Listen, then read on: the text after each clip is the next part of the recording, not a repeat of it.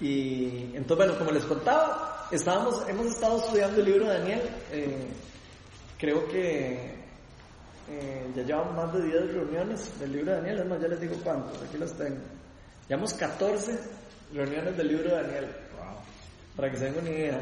Y las de Juan, nada más para que se lo vayan imaginando. Las de Juan, vamos a buscarlo por aquí. Juan, Juan.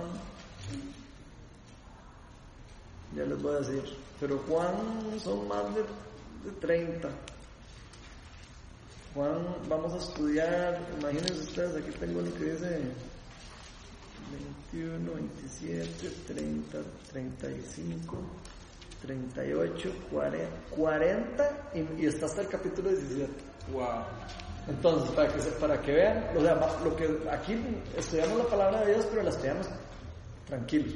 No, no es que vamos a leer así por leer el libro, sino nos gusta eh, sacarle la carne a lo que está escrito y, aprender, y que todos podamos aprender lo que otros saben, porque a veces Dios les revela cosas a, a personas que uno no, o que ya alguien lo pudo experimentar y, o aprendió.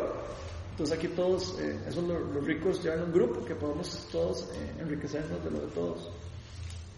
Entonces vamos a estar en Daniel, eh, el libro de Daniel, eh, tal vez para los que son los que vienen por primera vez, eh, les va a parecer un poco como raro, porque el libro de Daniel habla primero la- los primeros siete capítulos de la vida de Daniel y después habla del, siete- del capítulo 7 al 12, son lo que llaman el libro, el libro profético de Daniel. Entonces es como profecía, es pura profecía del pueblo de Israel, del futuro del, del, eh, del pueblo, de- del, del pueblo de Dios en general. Entonces eh, es, eh, uno podría decir que algunas cosas aplican para el futuro y algunas cosas aplicaban para el pasado, de, de cuando Daniel y el futuro de Daniel, digamos, en la época de los judíos y cuando Babilonia fue, eh, cuando Babilonia atacó a Judea y, y gobernó el imperio babilónico, después llegó el persa y todo eso que pasó, ¿verdad? Entonces el libro de Daniel habla de las profecías, se las revela a Daniel en ese tiempo, en el tiempo de cuando Babilonia tenía cautivo al pueblo de Israel. Entonces Daniel era un cautivo, era un judío, lo- se lo llevaron de, de Judea y, lo, y, lo- y y el rey eh, Na- Nabucodonosor lo puso bajo, el, bajo él y lo, y lo instruyó en, en toda la en ley babilónica. Y obviamente para los judíos eso era Imagínense, era como así, como que se lo llevaran, le quitaran la religión y lo pusieran a adorar otros dioses y otras cosas. Era, era súper fuerte. Acuérdense que los judíos eran eh, súper eh, religiosos, por decirlo, tenían un montón de rituales parecidos a los de nosotros, pero tal vez un poco más, todavía más intensos, ¿verdad? Eran. Y entonces eh, Daniel llega a este lugar y es una historia muy linda porque es la vida de cómo Daniel, aunque le robaron su religión, aunque le robaron todo, él pudo seguir sirviendo a Dios y él pudo seguir sirviendo al, al- al- al rey, dándole sabiduría al rey y acercando al rey a Dios también. Entonces es una historia maravillosa. Si no se lo han leído, yo les recomiendo que se lo lean. Son solo 12 capítulos y leen rápido. Pero obviamente ya lo estudiamos. Pero quiero nada más como contarles un poco para dejarles también como el hambre de que se lleven ahí las ganillas de... Si no se leyeron nunca el libro de Daniel, para que les dé ganas de, de leérselo después ustedes en su casa. Entonces estamos en el último capítulo donde estamos en, en palabra profética. Entonces, como les digo, siempre que vemos palabras proféticas, ahí, pueden haber miles de interpretaciones.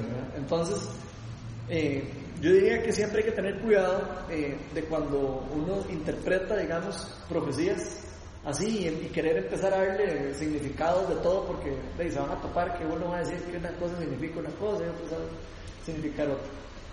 Entonces vamos a leerlo y vamos a, a, a- por lo menos a, decir lo que en el corazón de nosotros sentimos que Dios le está diciendo a Daniel. Y vamos a, ir descubriendo lo que, lo que Dios teni- tiene hoy para nosotros. Entonces vamos a estar en Daniel 12, del 1 al 13. ¿Quién no quiere leer? Yo lo leo. Entonces se levantará Miguel, el gran príncipe protector de tu pueblo. Habrá un período de angustia como no lo ha habido jamás desde que las naciones existen. Serán salvados los de tu pueblo, cuyo nombre se haya anotado en el libro, y del polvo de la tierra se levantarán las multitudes de los que duermen, algunos de ellos para vivir por siempre, pero otros para quedar en la vergüenza y en la confusión perpetuas. Los sabios resplandecerán con el brillo de la bóveda celeste, los que instruyen a las multitudes en el camino de la justicia, brillarán como las estrellas por toda la eternidad. Tú, Daniel, guarda estas cosas en secreto y sella el libro hasta la hora final, pues muchos andarán de un lado a otro en busca de cualquier conocimiento. Yo, Daniel, vi ante mí a otros dos hombres. Uno de ellos estaba en una orilla del río y el otro en la orilla opuesta. Uno de ellos le dijo al hombre vestido de lino que estaba sobre las aguas del río, ¿cuánto falta para que se cumplan estas cosas tan increíbles? Yo puedo ver y oír cuando el hombre vestido de lino que estaba sobre las aguas del río levantó las manos al cielo y juró por el que vive para siempre. Faltan tres años y medio. Todo esto se cumplirá cuando el poder del pueblo santo no vuelva a ser destruido. Aunque escuché lo que dijo ese hombre, no pude entenderlo Así que le pregunté, Señor, ¿en qué va a parar todo esto?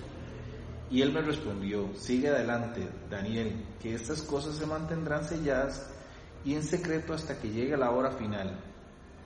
Muchos serán purificados y perfeccionados y quedarán limpios, pero los malvados seguirán en su maldad. Ninguno de ellos entenderá nada, pero los sabios lo entenderán todo.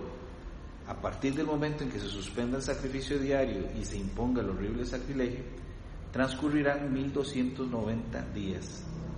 Dichoso el que espere a que hayan transcurrido 1335 días, pero tú persevera hasta el fin y descansa, que al final de los tiempos te levantarás para recibir tu recompensa. Entonces vamos a ver qué, qué sienten que, que Dios está diciendo a Daniel aquí. ¿Qué les llama la atención de lo que están leyendo? No tengan miedo de, equivocarse. Aquí cualquiera se puede equivocar. Así que no se, no se asusten por decir lo que, lo que quieran, lo que sienten. O algo que les llame la atención. Que él no sabe ni siquiera qué es lo que va a suceder, Daniel. No sabe lo que va a suceder.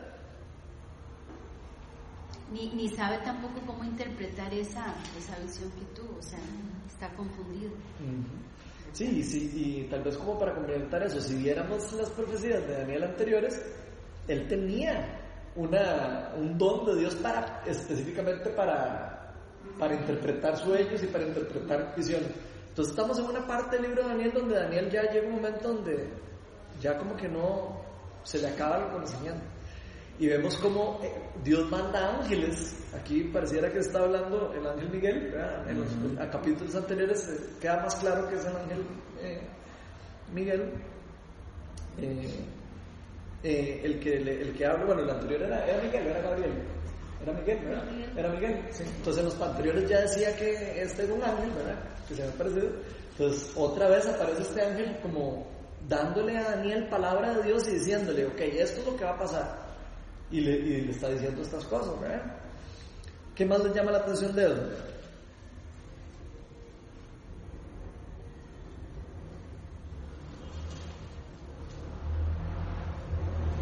Yo tengo, o sea, esto fue un, sueño que él tuvo. No, esto no es un sueño, esto se le apareció un ángel. Un ángel se le apareció. esto ya no es un sueño. Fue una visión en la que, eh, en la que se le apareció un ángel. ¿Y, ¿y por qué es la última? O sea, no, ya no, es que ahí, acaba el libro. Por eso, no sabemos si tuvo más, ¿verdad? Pero pareciera que sí pudo haber sido la última. a mí es que lo que me tiene muy intrigada es que todas estas últimas semanas para atrás, en todos lados que estoy, estamos hablando del fin del mundo, ¿verdad? Entonces, y sin ningún eh, motivo, nada más simplemente de repente alguien saca el tema y entonces eh, yo me acordé que habíamos estado leyendo a Daniel, yo no había podido volver y me, puse a terminarlo, ¿verdad? Y todos los, digamos, los sueños y todo eso que él tiene, pues todos tienen cumplimiento dentro del mismo libro. Exacto. Pero este se queda ahí, entonces, ¿verdad? Se queda ahí. Y ya luego usted va a Mateo y a otros en donde también empieza a hablar del fin y se relaciona mucho con todo lo que dice Daniel y las profecías del fin del mundo. Exacto. Y Y entonces cuando veo esto de que se duermen unos, y no sé si está hablando del arrebato. Del, ¿Qué, del qué, qué creen que está tratando de decirle Dios ahí? Eh, ahí Erika se está refiriendo donde dice, este, En el 2 o el en 3. el 2 que dice, serán salvados los de tu pueblo cuyo nombre se haya anotado en el libro. ¿De cuál libro está hablando? Podríamos preguntar, es la primera pregunta. En el libro de la vida. ¿Cómo sabemos eso? Sí, porque también tenemos otros libros de la Biblia. En el libro de Apocalipsis queda más claro que en el libro de la vida se anotan los nombres de las personas que Dios salva, que va a, a- liberar y que, los va- que van a tener vida eterna. Entonces, ya, obviamente nosotros tenemos aquí más de más armas que tiene Daniel para interpretar esto, ¿verdad? O sea, obviamente nosotros ya podemos decir, ok, está hablando del libro de la vida. Está hablando de que van a haber algunas personas que van a ser salvas y otras personas que van a- se van a perder, lamentablemente. Entonces, eh, eh, a mí lo que me parece muy eh, lindo de eso, digamos, es que dice que el polvo de la tierra se, le- se levantarán multitudes de los, que, duermen, algunos de ellos para vivir por siempre. Ahí está hablando de la resurrección de los muertos. Está hablando de que gente del polvo va a salir, a- a- a- que va a, a resucitar. Y no sé si se- ahora que acabamos de pasar Semana Santa, eh, no sé si ustedes pudieron ver, no sé si pasaron la película del Hijo de Dios, la nueva. Eh, ah, bueno, no, pero mentira, ahí no viene eso.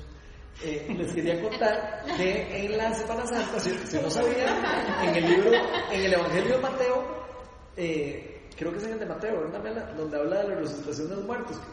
Ok, cuando Jesús muere, hay algo que pasa, hay un choque de poder espiritual en en la tierra. El reino de las tinieblas choca con el reino de los cielos. El reino de los cielos invade el- al reino de las tinieblas con la muerte de Jesús y la resurrección de Jesús. Se rompe el, el velo que hay entre los, en el lugar santísimo, sale la presencia de Dios del lugar. Eso sí se ve en la película esa donde el Espíritu Santo como que se suelta, no sale de ahí, ¿verdad? Porque antes la presencia de Dios, según la palabra de Dios, nos dice que vivía en el arca. O sea, Dios estaba solo en el arca y solo ahí habitaba la presencia de Dios. El, el Espíritu Santo se movía sobre las personas y reposaba sobre las personas, las empoderaba para algunas cosas, según lo que dice el Antiguo Testamento. Algunos eran empoderados por el Espíritu Santo, pero el Espíritu Santo no habitaba en las personas en el Antiguo Testamento. Después de que Jesús muere, el Espíritu Santo, cuando, él dice, eh, más adelante cuando les aparecen los discípulos, dice, eh, no se vayan a Jerusalén porque hasta que venga el Espíritu Santo, es el que los va a guiar y el que les va a dar poder y el que les va a dar a ustedes toda el que los va a ayudar a poder hacer lo que yo les estoy llamando a hacer, que nos mandó a todos a predicar la palabra.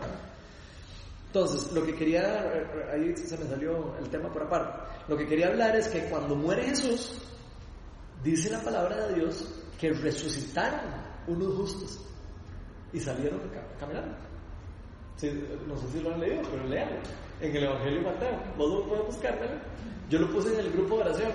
Eso, eso son cosas que a veces la gente no lee en la, en la palabra de Dios, uno lo lee y no, no le pone atención, pero cuando muere Jesús, dice que personas resucitaron de las tumbas.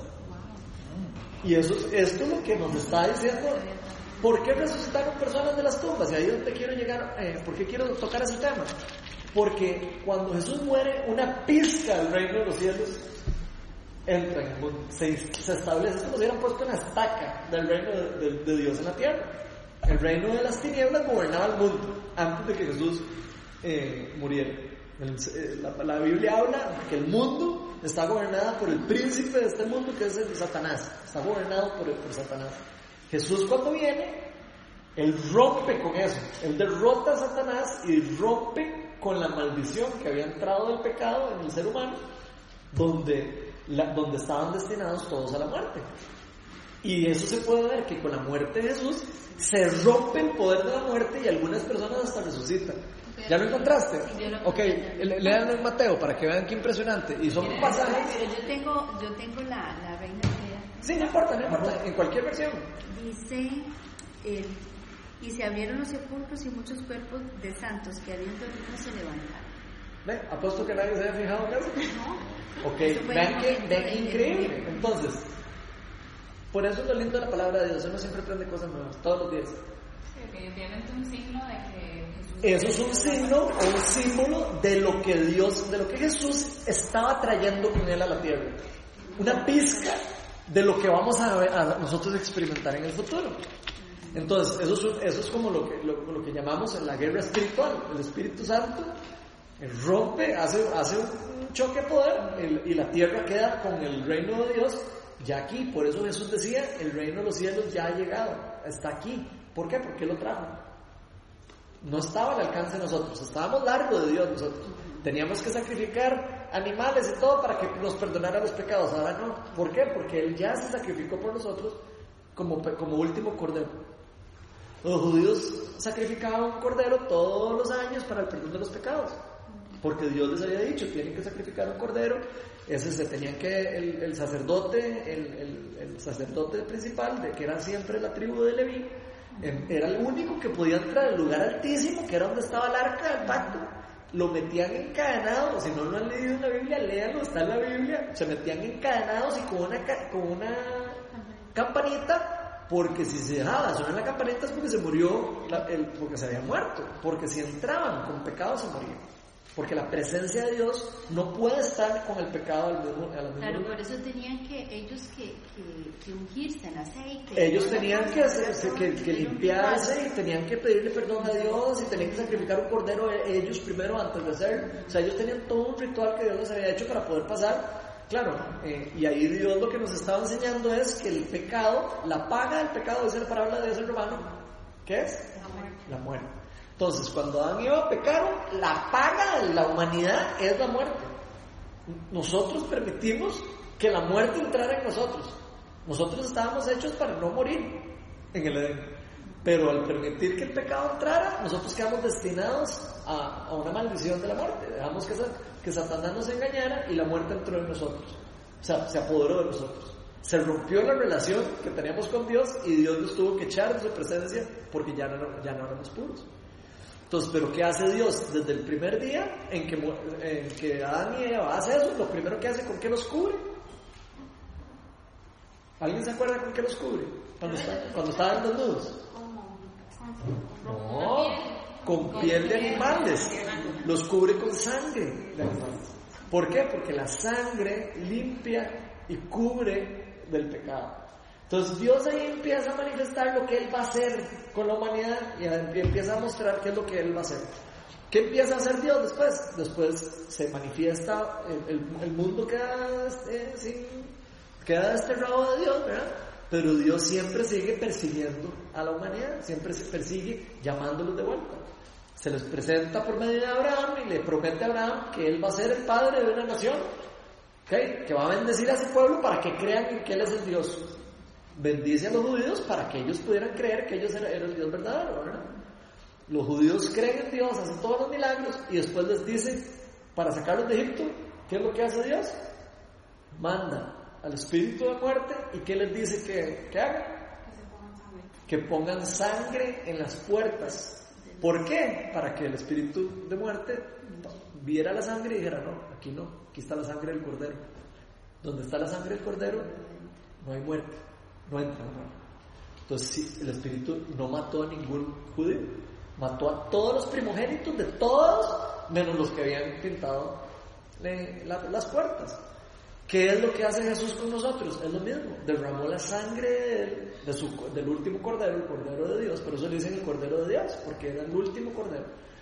Y con la muerte de Jesús nosotros quedamos cubiertos con la sangre de Dios. En el momento que nosotros ponemos la fe en Jesús, quedamos cubiertos con la sangre del Cordero de Dios y ya no- nos quita el pecado, ya estamos libres de pecado.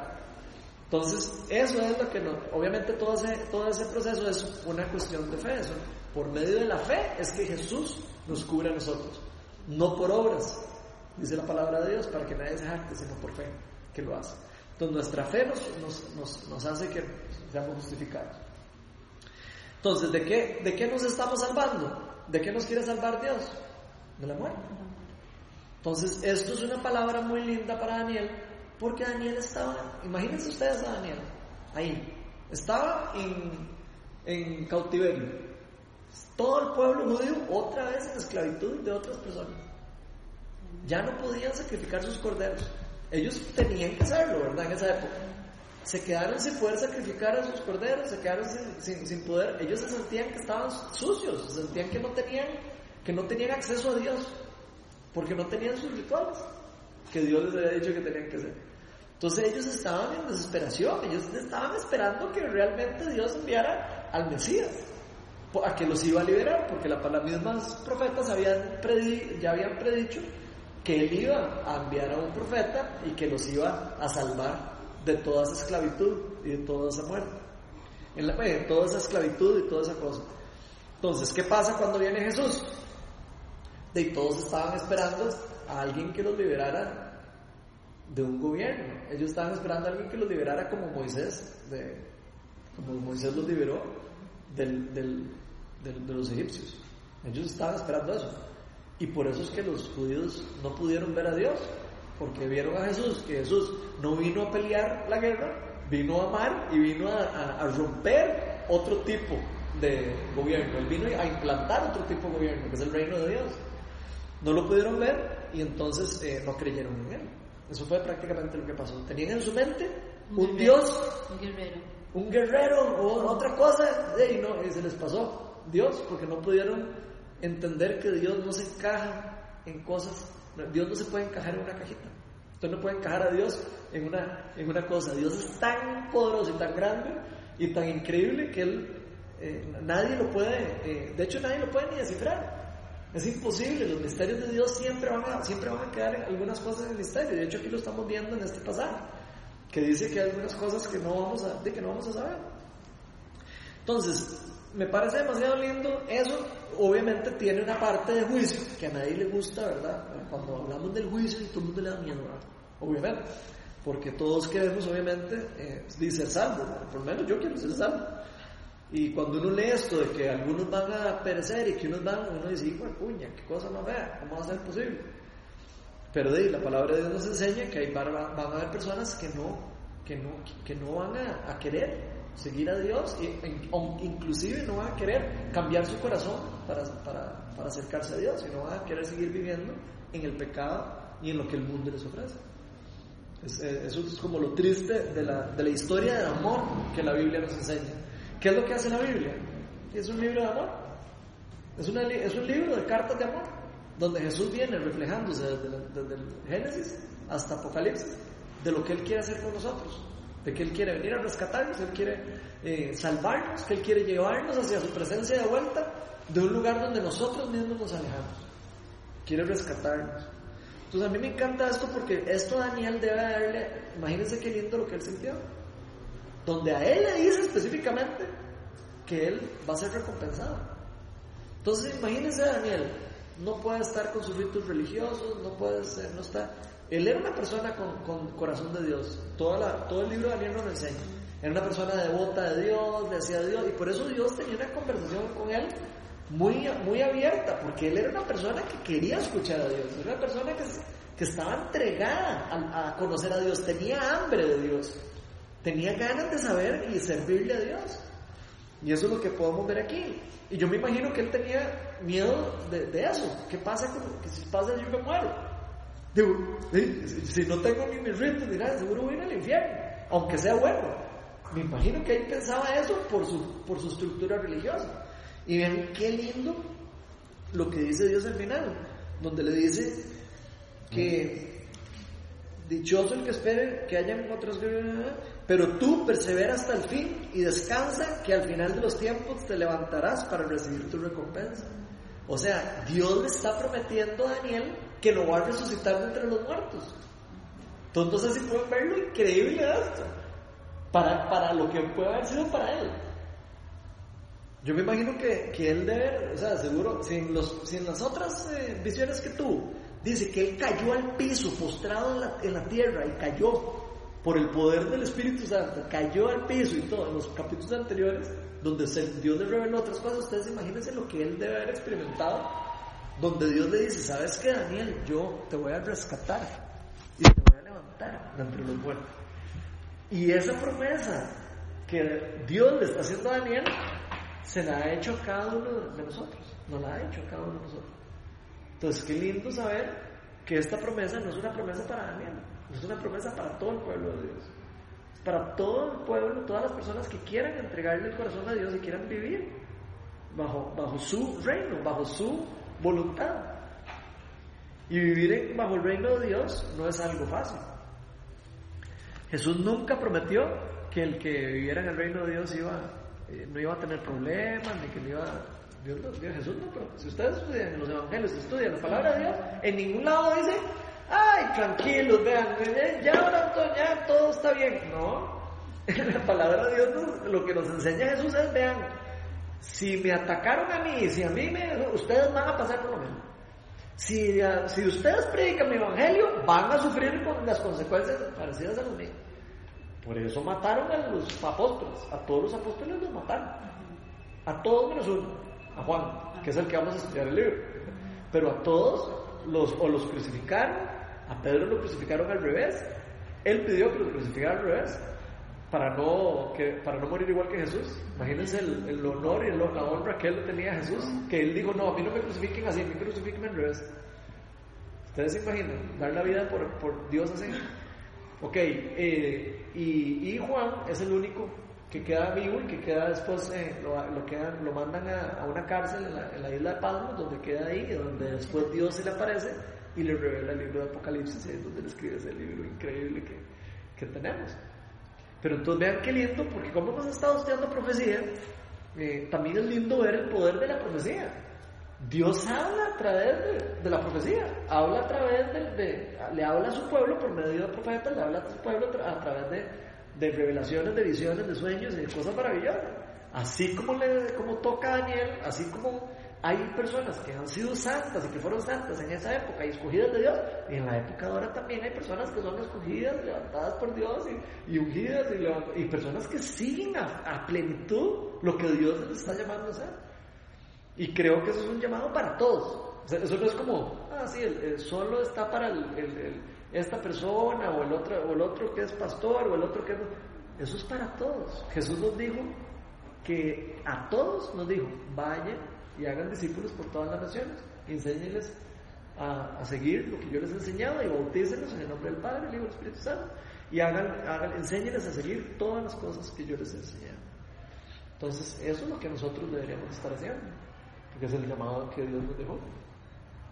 ¿Qué otra cosa les llama? Yo sé que a veces cambia un toque el tema, pero siento que como que a veces Dios me, me pone con cosas que hablar.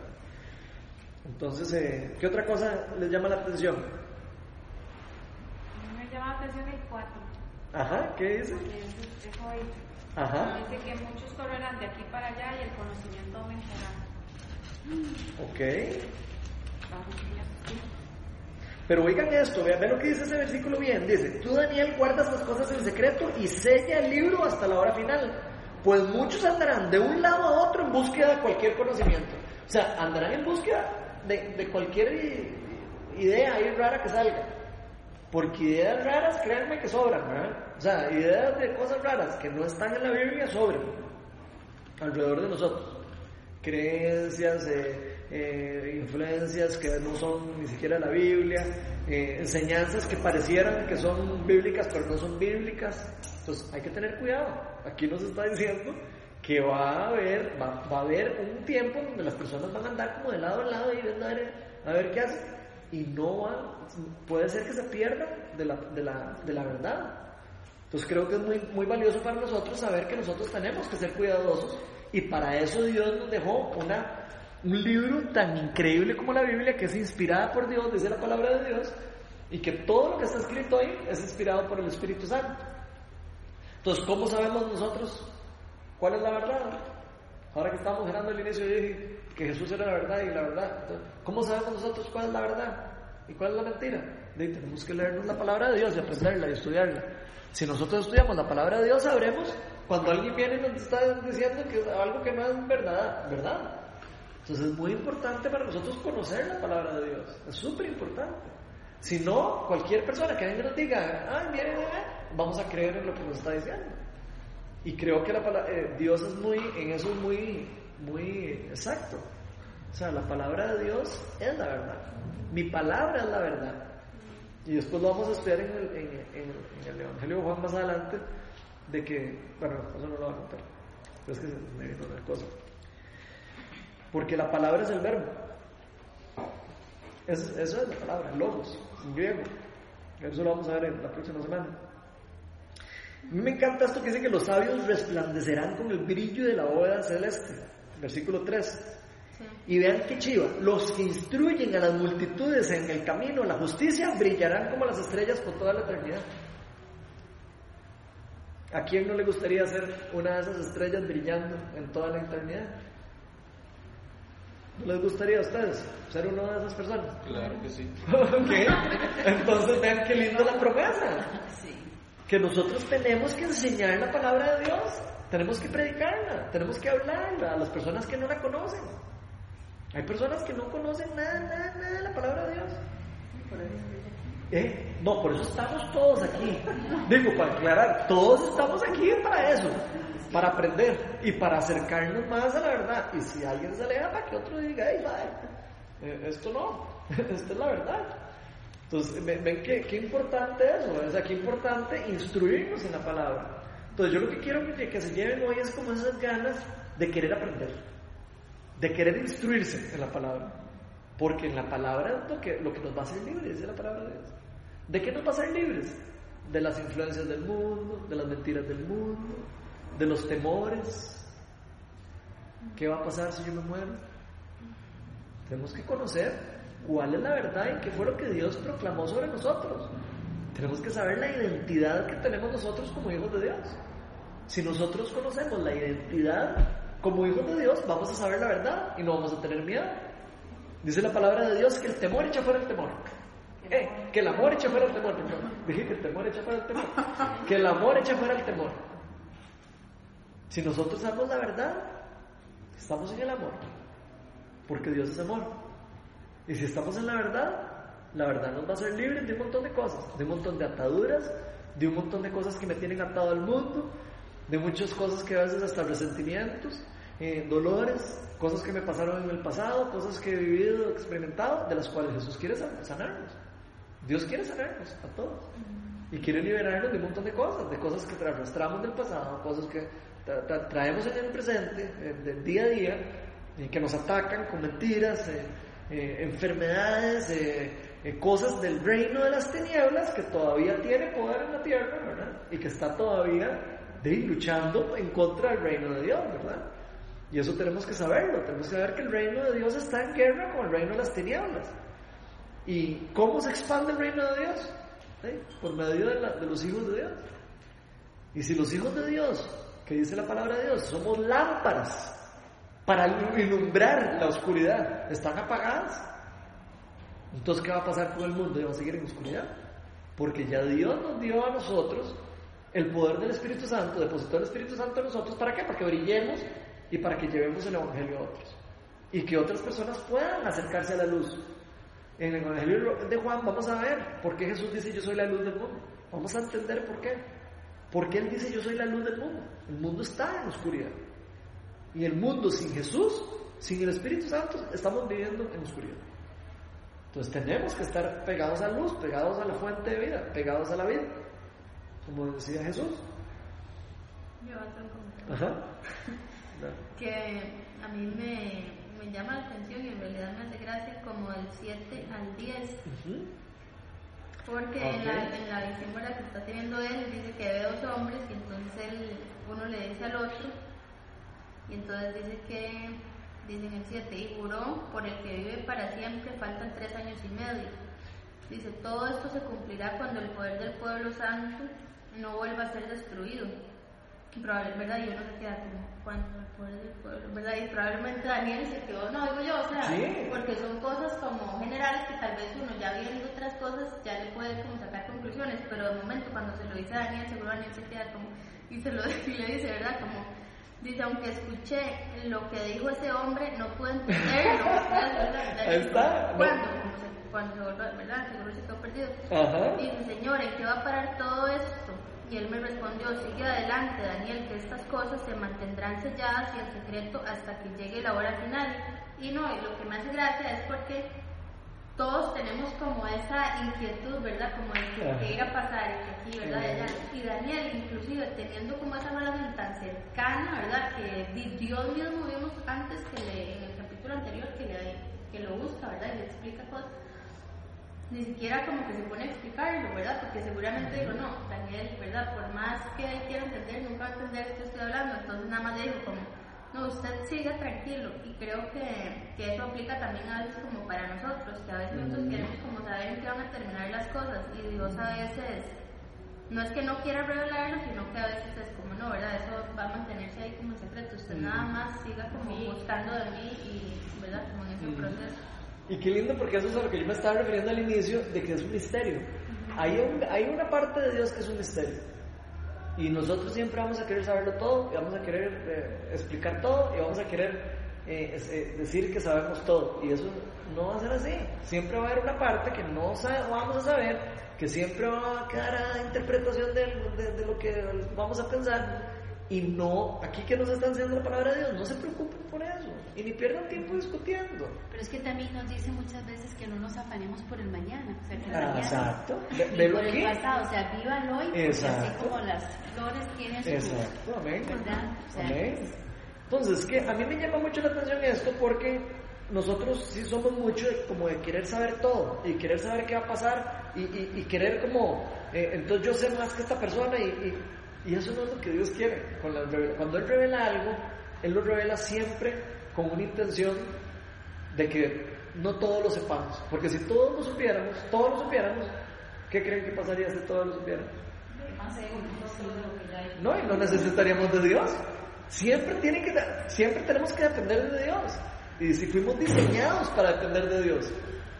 Entonces es importantísimo entenderlo. Y aquí quiero aclarar una cosa, porque aquí en, la- esa traducción de la nueva versión internacional, acuérdense que la Biblia fue escrita en, en el Nuevo Testamento en griego y el Antiguo Testamento en arameo.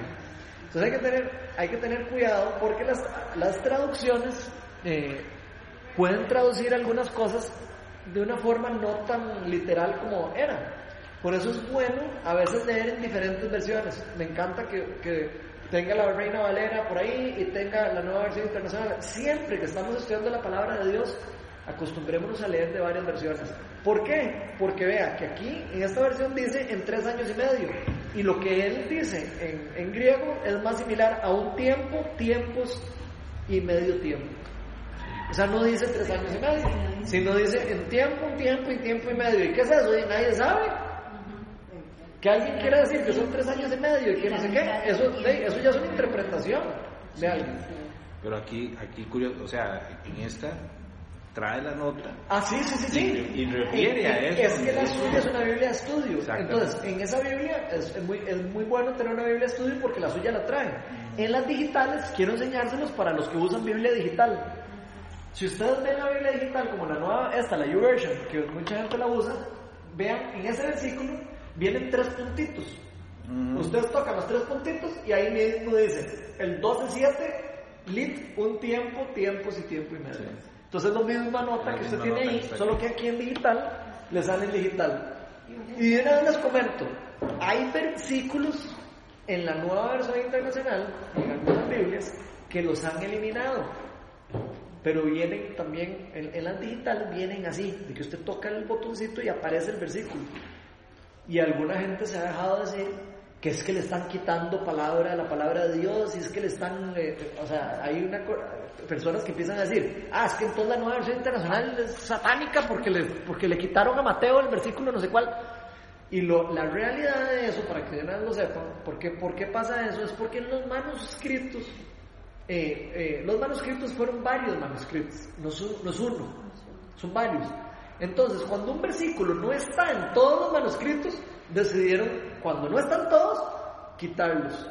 ¿Por qué? Porque tienen cinco que no lo tienen y uno que sí lo tienen. Entonces, dejaron los, los, que, los que la mayoría tienen. Pero no los borraron, sino que los dejan en las digitales, principalmente esa es la ventaja de lo digital. Eh, eh, me gustan las de estudio porque lo tienen también, ahí están. Y ahí aparece que, que lo que- y dice específicamente, cuando ustedes tocan eso, dice, se, eh, se, eh, se y si ustedes averiguan, dice, se quitó porque no, en los manuscritos originales eh, la mayoría no aparece. Pero definitivamente la versión de la nueva versión internacional, para la redundancia, tiene un lenguaje muchísimo Oh, más sí, claro, no es lo mismo. muchísimo más fácil para entender. Sí, claro. aquel, aquel que no es muy ducho en la palabra. ¿no? Ah, sí. Ah, no es lo mismo que leer la Reina Valera. La Reina Valera eh, tiene ese problema, No, ¿verdad? y tiene la es Sí. entendible, pero no pierde mucho como otras que ya lo quieren explicar más. Hay otra versión que a mí me gusta mucho que es la nueva traducción viviente, la NTV. Esa, esa es una también muy rica, es parecida a la versión internacional, si no la han leído, eh, eh, agarren un día en digital y véanla para que vean, es bastante eh, linda. A mí me gusta mucho porque viene con las letras de Jesús en rojo. No sé si esta es tuya También. también. Bueno, eh, las que traen la letra de Jesús en rojo es, es, más, es más rico porque usted sabe que lo que está en rojo hay que ponerle atención. es cierto. O sea, obviamente toda la palabra de Dios es inspirada por Dios y todo es importante, pero yo cuando a veces cuando predico de eso lo digo, cuando las palabras están en rojo, pucha, hay que ponerle doble atención a lo que nos están diciendo, porque quiere decir que viene directo de Jesús. Y eso es lindísimo, eh, que sepan que cuando están en rojo es porque son dichas por Jesús. Entonces lo van a encontrar solo en el Nuevo Testamento y solo en los Yo no Evangelios. sé si don vas a ayudar a comentar, a comentar algo, pero Venga, don. No. que dice, ahí dice tres años y medio y dice, véase nota del 725. Así es. Ajá, y el 725 dice tres años y medio, la mitad del número perfecto, lo cual apunta a una época de males y sufrimientos, pero que no es, no será eterno. Ujú. O sea, seguramente, ya... Que es finito. Exacto. Termina. tres años y Se el cumple. número de Dios es cierto, entonces. Qué lindo eso, ¿verdad? Y eso es- son cosas importantes de aprender. Porque después alguien le dice a usted, "Ey, quitaron la no sé qué, y entonces la Biblia no, y uno ya cree que hay que votar la Biblia, ¿verdad?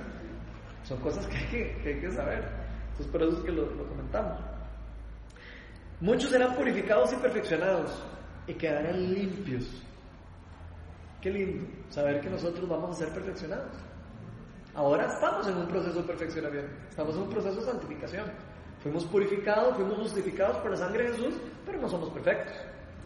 Eso hay que entenderlo, porque tenemos que saber que somos personas justificadas ante Dios, o sea, ya Dios no hay juicio sobre nosotros, porque la sangre de Jesús paga el precio de, nuestra, de nuestro pecado, pero no quiere decir que somos perfectos.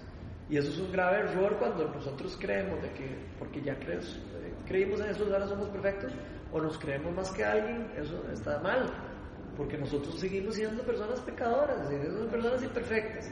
También tenemos que ser humildes y tenemos que reconocer que nosotros necesitamos de la relación con Jesús para poder eh, seguir en la vida y vamos a tener problemas y vamos a tener sufrimientos y vamos a tener que de verdad cimentar nuestra fe en roca, como estábamos diciendo al inicio. Porque si no está en roca, viene la tormenta y la tormenta le hace uno así y lo sacude. Y como dice Santiago, eh, eh, si no van a ser zarandeados por las olas, si, no- si ustedes no están firmes en la fe, si no ponen la fe en las cosas que son verdaderas, si ponen la fe en, en- en Jesús. Y, y después dice la parte triste, ¿verdad? De que pero los malvados seguirán en su maldad pero ninguno de ellos entenderá nada, pero los sabios lo entenderán todo.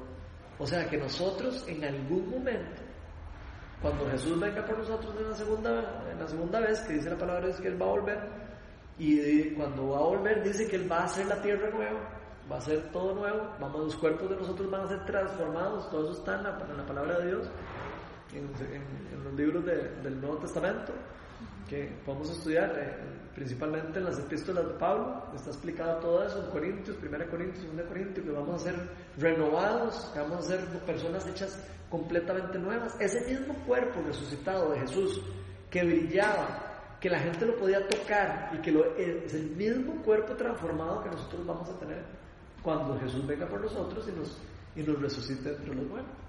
Eso es una cosa increíble. Y eso es otra cosa, eh, digamos, impresionante. Nosotros no es que vamos a ser espíritu, vamos a tener cuerpos, dice la palabra de Dios. Que nosotros vamos a tener cuerpos renovados. Y por eso Jesús cuando estuvo aquí resucitado tenía cuerpo, por eso lo podían tocar. Si él no hubiera tenido cuerpo no hubiera podido comer. Él comió resucitado con los, con los, con los discípulos. El Tomás, que no creía, yo no voy a creer que Jesús resucitó decía hasta que no meta el dedo mío en la llaga. Así de... El apóstol, el apóstol, ¿verdad? Imagínense. Y Jesús se le aparece y dice, tome, met- meta el dedo aquí para que vea que, que esto es carne, de verdad. Y después le dicen, dichosos los que creen sin, sin ver sin tocar. Vos creíste porque me tocaste, porque me viste. Dichosos los que creen y no han visto. Que ahí nos está hablando a nosotros. Porque nosotros no pudimos ver a Jesús ahí como, como lo vieron los discípulos, pero sí lo podemos sentir y lo podemos experimentar por medio del Espíritu Santo. Porque Dios derramó el Espíritu Santo el día de Pentecostés y derramó el Espíritu sobre nosotros. Y rompió ahí con un montón de cosas. De, hizo que el Espíritu Santo se depositara en nosotros y prendiera en nosotros un montón de cosas. Dones espirituales, de amor por Dios, hambre de seguir a Dios, ganas de predicar el Evangelio, que nos va a ayudar, dice la palabra de Dios, el Espíritu Santo hasta los problemas. Imagínense que hasta dice que el Espíritu Santo les va a decir qué hacer cuando, cuando los agarre alguien y los vaya a meter a la cárcel en nombre de Jesús. Hasta cosas así están en la palabra de Dios. O sea, el Espíritu Santo Dios lo dejó aquí y lo derramó y es una persona. La persona del Espíritu Santo. Acuérdense que Dios son tres personas, Padre, Hijo y Espíritu Santo. Y el Espíritu Santo es lo que Dios dejó en la tierra para acompañarnos y para ser el consolador de nosotros y para, y para cuerparnos, para ayudarnos, para empoderarnos, para, para un montón de cosas. Nosotros tenemos que saber que tenemos esa, esa relación con Él también. Tenemos que tener una relación con los tres, con Dios Padre, Hijo y Espíritu Santo. Entonces eso es demasiado importante que nosotros lo sepamos, porque vamos a pasar por sufrimientos. Yo garantizo que aquí todos estamos pasando por sufrimientos. Todos. Por alguna cosa, alguna preocupación, o alguna enfermedad, o alguna dificultad. Y algunos obviamente no, algunos estamos pasando por alguna época buena, y pero tarde o temprano en algún momento pasamos por una mala época. Época de montaña. Eh, A veces estamos en la, en la cúspide, que chido, todo está haciendo bien, y de repente a veces se nos pasan cosas que se nos empieza a mover el piso, pero ¿qué hace Dios con esas cosas? Nos fortalece. Empieza a sacar el carácter de nosotros, el, el carácter cristiano lo empieza a formar en nosotros. Empieza a hacernos humildes. Empieza a decirnos, usted sin mí no puede. Tiene que depender de mí. Usted quiere vivir en paz, dependa de mí. Porque usted está dependiendo mucho de usted. Empieza a depender de mí. Ok, pues otra vez empezamos a depender de él. Parecido como cuando Pedro eh, caminó por el agua. Cuando tenía los ojos puestos en Jesús, caminó en el agua. ¿Qué pasó cuando tuvo miedo? Se hundió. Se les asustó. ¿eh? Otra vez la tormenta. ¡eh! Se hundió. Otra vez. Se dejó que el mundo le metiera miedo. Se dejó que el mundo. Y no dejó los ojos puestos en Jesús. Y Jesús nos dice: pongan los ojos en mí. No pongan los ojos en el mañana. Como decía ahora Doña Rocío. No pongan los ojos en el mañana. Pongan los ojos en mí, en Jesús, en el presente. Y vivan el presente sabiendo de que yo Primero, ya lo justifiqué. Si ustedes pusieron la fe en mí, si ustedes ponen la fe en mí, ustedes pueden estar 100% tranquilos de que ustedes van a ser justificados ante mi Padre. Y yo viviré en ustedes, y ustedes vivirán en mí, y yo en el Padre, decía Jesús. Entonces, así, así es como funciona. Entonces, qué lindo, ¿verdad? Y, y ya como, bueno, no sé si tienen algún comentario. No, es que hoy he estado hablando mucho yo. Eh, normalmente no hablo tanto, no se había estado como prendido. Sí. Eh, miren que sentido como un fuego hoy. Especial. Miren que chido, sí. No, no, siempre, no siempre me pasa. Pero hoy siento como algo especial.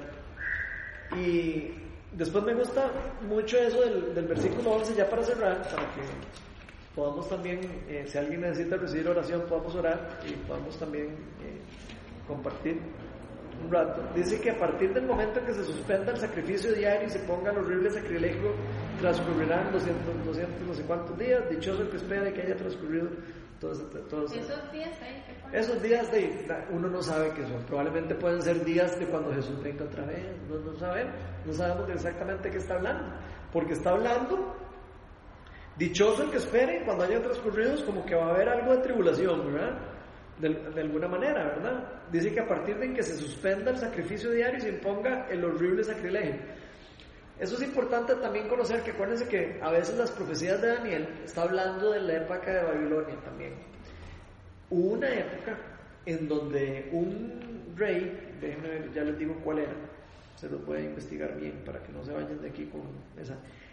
Antíoco IV Epífanes hizo, se apoderó de, de, de, de Jerusalén y de Judea y todo, y sacrificaron un cerdo en el, en el donde sacrificaban los corderos. O sea, en el altar, donde sacrificaban los corderos, donde era algo sagrado para los judíos, el chancho, no sé si saben, los cerdos, es de las cosas más denigrantes para los judíos. Ellos no comen cerdo, porque para ellos es inmundo el cerdo. Y este señor, eh, cuando, cuando eh, eh, ¿cómo se llama? conquistó eso, para hacer mucha mofa, perdón, de todos los judíos y todo, al frente de todos sacrificó un cerdo. Imagínense ustedes lo que fue, pero es que ya estaba perdido, o sea, ya estaba en la profecía de lo que iba a pasar. Entonces, eso es parte de lo que, de lo que iba a pasar. Eso, eso no lo va a parar. Si ya Dios dijo que iba a pasar, va a pasar. Pues, pero aquí, qué interesante, porque ahí se podría estar refiriendo perfectamente a eso. Y cuando hicieron eso, imagínense, para ahí, los, ahí fue los judíos nunca más, después destruyeron el, el, el templo de Jerusalén, lo destruyeron por completo. Y por eso los judíos ya no sacrifican eh, corderos ni sacrifican nada, porque les destruyeron el templo y, y, lo profanaron el templo. Entonces ellos se quedaron sin sacrificios, o sea, destruyeron todo el templo y se quedaron sin templo. Por eso ahora muchas personas en Jerusalén quieren reconstruir el templo. Los judíos ortodoxos quieren reconstruir el templo porque la misma palabra dice que va a ser reconstruido en algún momento. Entonces ellos quieren reconstruir el templo. El problema es que el templo estaba en donde había ahora una mezquita, una mezquita eh, musulmana. Entonces ahora está la cosa más fea. Porque levantar un templo, un lugar sagrado de otra religión, imagínense ustedes. como haber puesto el cerdo ahí lo Entonces es, es parecido. Digo yo, digo. Sí, es así de, bueno, es, es así de, así como fue para ellos, es parecido para, para, es eso. Entonces, eh, qué lindo también aprender un poco de historia. El, el, el, capítulo anterior, nosotros lo leímos y lo pasamos muy por encima porque era mucha como historia judía. Pero igual se sabe que mucho de esto que está comentando aquí se, se conecta directamente sí, con el de anterior. lo que viene del 11. Se estaba contando qué iba a pasar, porque está viendo todo lo que iba a pasar, todo esto, ta, ta, y al final lo amarra con eso mismo. Porque como no lo estamos leyendo ahora, vez no lo tenemos tan. Sí, pero tenés toda la razón, así es. Sí, yo creo que el capítulo 11 estaba, que también uno podría extrapolarlo como a los fines de los tiempos, pero el capítulo 11 sí es muy, como muy directo a lo que pasó después de que después vino Alejandro Magno y quitó, gobernó todo, después vino los, los, griegos y después no sé quién. En el 40, Entonces, igual decía, cuando llegue la hora final, el rey de ta, ta, empieza a hablar de los, de los últimos tiempos. De los últimos tiempos, exactamente. Pero también habla de otros reyes que iban a llegar y que iban a perder el poder. Entonces, habla de un montón de cosas que sí pasaron, ¿verdad? Los, los eh, en el pueblo de Israel, en donde obviamente ya es muy de historia del pueblo y algunas personas lo relacionan algunas partes con, también con el fin del mundo, digamos, como esto, como esto que estamos viendo ahora. Este capítulo 12 ya sí es más evidente un poco de que se está hablando ya como de los últimos tiempos, ¿verdad? Porque menos eh, se nos habla de la resurrección de los muertos. Es más, eh, no sé si me equivoco, pero creo que este es el primer libro donde habla de la resurrección de los muertos. Creo. Podríamos eh, investigarlo de tarea. Pero yo creo que este libro de Daniel es el primer libro, digamos, eh, del Viejo Testamento que habla de la resurrección de los muertos como tal. O sea, sí, que, van a resucitar de la tumba. Y que, efectivamente ocurrió. Y que, sí, y, lo lindo es que es en uno de los libros proféticos, ¿verdad? Entonces, eh, no sé si tienen alguna otra cosa o algo que comentar. Y al, final, ¿qué sucedió con Daniel? Digamos, él, él estuvo en eh, preso para el rey, ¿verdad? Y para, para, para ser un asesor de, de este rey. De Nabucodonosor fue, después, después lo conquistó el, el, el, de Persa y le sirvió el de Persa y después le sirvió a, los, a, a los que, a la siguiente generación y hasta que se murió. Pero siempre con sus principios de... Él siempre con sus principios... buscaba cómo nunca, Nunca se alejó de Dios y nunca adoró a ningún Dios eh, aunque estuvo a punto de la muerte, inclusive los amigos de él, sí, cuando los, cuando se acuerdan de la historia del horno, cuando los meten al horno, ellos no quisieron adorar a Dios y, y, y, y ahí Nabucodonosor cuando no se mueren, esas personas dicen, ahora sí que sé que este es el- ellos son de- están con el Dios de verdad. Sí, y además... Porque, porque, no, porque pasaron por las llamas y no les pasó nada. Dicen que ellos, el Y ahí no fue cuando entraron tres y, y el rey vio cuatro. Entraron los tres amigos de Daniel y dicen que se veía alguien atrás. ¿Quién creen que era el que estaba atrás? No, pero ahora que mencionan eso de, de la vida de Daniel es un ejemplo también para, para uno, ¿verdad? O sea, como el ver que Daniel pudo estar desenvolviéndose en esa realidad y al mismo tiempo nunca abandonar el, el seguir a Dios. O sea, que uno no importa dónde esté en el día puede hacer Dios lo quiere. No, ¿y cuánta gente está viviendo de verdad esto? ¿Cuánta gente no está en el mundo ahora de que no nos dejan eh, reunirse y, se- y congregarse y no sé, o ir a misa, los que les gusta ir a misa, los que son católicos, o, o reunirse en iglesia, los que son evangélicos? Que hay lugares donde no se puede. Hay lugares donde les están robando su religión y sus creencias. Pero me refiero Y es parecido que- a esto. Como que no es, como que no es necesario apartarse del mundo para vivir Para vivir. No, no, yo sé, eso es lo que quiero tratar de decir, que aunque esté en tribulación uno, no importa donde uno esté, uno puede adorar a Dios y seguir a Dios. No importa si está uno en tribulación, no importa si le quitaron uno el templo, no importa si le quitaron uno, Dios ya no habita en templos, dice la palabra de Dios, habita en, todo, en todo lugar está, Él es omnip- omnipresente y, omni- y omnipotente, omnisciente y omnipresente, perdón. Y omnipotente también. pero, pero los que quería decir era eso, omnipresente, omnipresente, que es el que está en todo lado.